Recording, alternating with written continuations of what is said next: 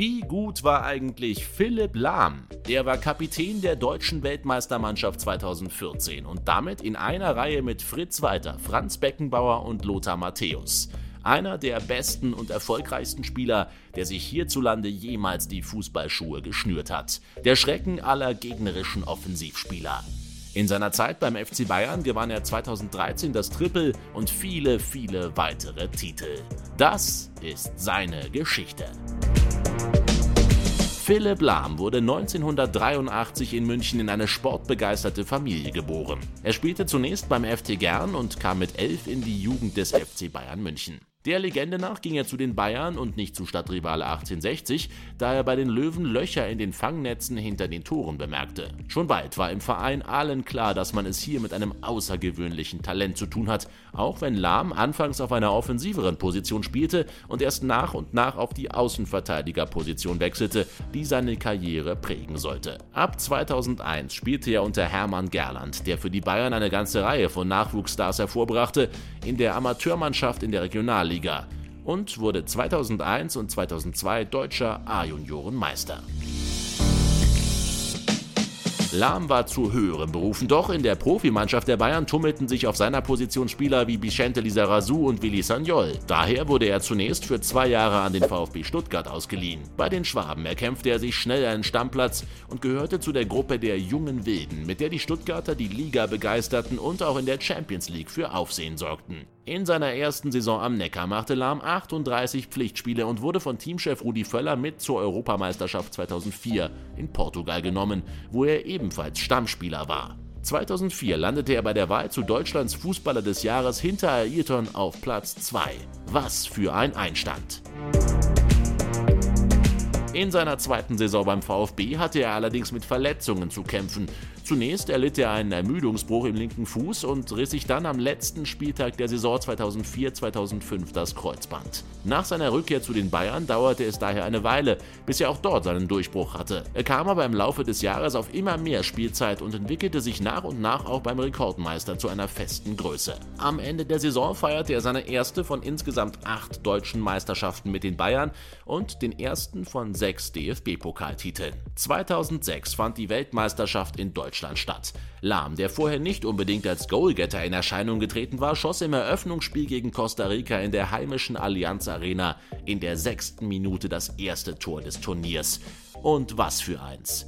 Von der Strafraumkante schlänzte er den Ball unhaltbar in den Kasten. Es war eines von nur fünf Toren, die er in 113 Länderspielen für die Nationalmannschaft erzielen konnte. Die deutsche Mannschaft begeisterte beim Sommermärchen und wurde am Ende Dritter. In der Saison 2006-2007 stand Lahm in allen 34 Bundesligaspielen für die Bayern auf dem Platz und entwickelte sich endgültig zum Führungsspieler. Auch eine weitere Verletzung im Jahr darauf konnte ihn nicht dauerhaft zurückwerfen. Im Sommer 2008 stand er kurz vor einem Wechsel zum FC Barcelona, blieb am Ende jedoch in München. Bei der EM in Österreich und der Schweiz erzielte er einen weiteren sehr wichtigen Treffer für die DFB 11. Es war das 3:2 Siegtor in der 90. Minute im Halbfinale gegen die Türkei. Das Finale gegen Spanien ging allerdings mit 0:1 verloren, auch weil Lahm beim entscheidenden Treffer von Fernando Torres keine gute Figur machte. Die Bayern liefen in der Saison 2008-2009 unter Trainer Jürgen Klinsmann den eigenen Ansprüchen hinterher. Lahm kritisierte öffentlich die Transferpolitik des Vereins, was ihm nicht nur eine Rekordstrafe seitens der Clubführung einbrachte, sondern auch die Fans spaltete. Doch unter dem neuen Coach Louis van Gaal lief es wieder besser, auch weil Lahm auf der rechten Seite eine Achse mit Neuzugang Arjen Robben bildete. 2010 zogen die Bayern ins Finale der Champions League ein unterlagen aber Inter Mailand. Aufgrund der Verletzung von Michael Ballack wurde Lahm bei der WM 2010 zum neuen Kapitän der Nationalmannschaft ernannt, der jüngste in der Geschichte des DFB. Nach dem Turnier übernahm er die Rolle dauerhaft. Bei den Bayern bekam er nach dem Abschied von Marc van Bommel 2011 die Spielführerbinde überreicht. In diesem Jahr brachte er auch mit gerade einmal 27 seine Autobiografie namens Der feine Unterschied heraus, das Buch wurde ein Bestseller, stieß aber auf viel Kritik.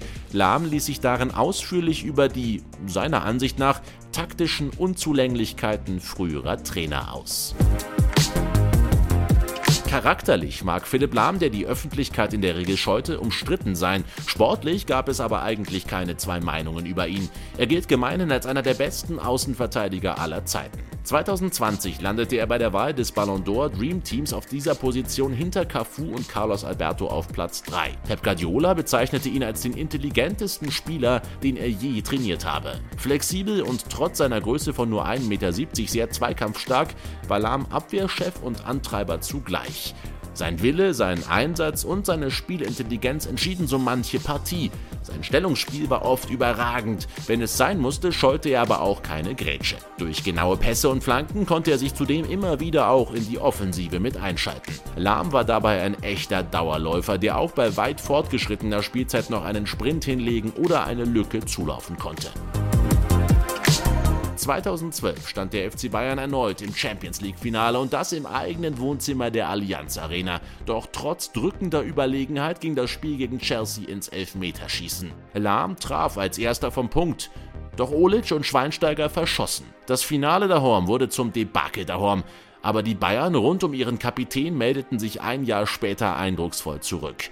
In der Bundesliga konnte man Borussia Dortmund, die in den beiden Jahren zuvor Meister wurden, die Schale wieder entreißen. Zudem gewann man den DFB-Pokal. Im Mai 2013 kam es dann zum zweiten Endspiel in der Königsklasse hintereinander, diesmal ausgerechnet gegen den BVB. In einem engen Spiel war am Ende Arjen Robben mit seinem späten Tor zum 2:1 der entscheidende Mann. Die Bayern waren nach 2001 endlich wieder Champions League-Sieger und holten damit auch das erste Triple der Vereinsgeschichte. Unter dem neuen Coach Pep Guardiola wurde Lahm in der Saison 2013-2014 verstärkt im defensiven Mittelfeld eingesetzt. Eine Rolle, die er überzeugend ausfüllte, sodass auch Bundestrainer Jogi Löw bei der WM in Brasilien Lahm nicht auf seiner üblichen Position als Rechtsverteidiger spielen ließ. Zudem hatte Lahm Gefallen an seiner neuen Rolle gefunden, doch nach einer Zitterpartie der deutschen Mannschaft im Achtelfinale gegen Algerien und einer Verletzung von Skodra Mustafi wechselte Lahm zurück auf seinen alten Stammplatz. Fortan war die Abwehr wieder stabiler.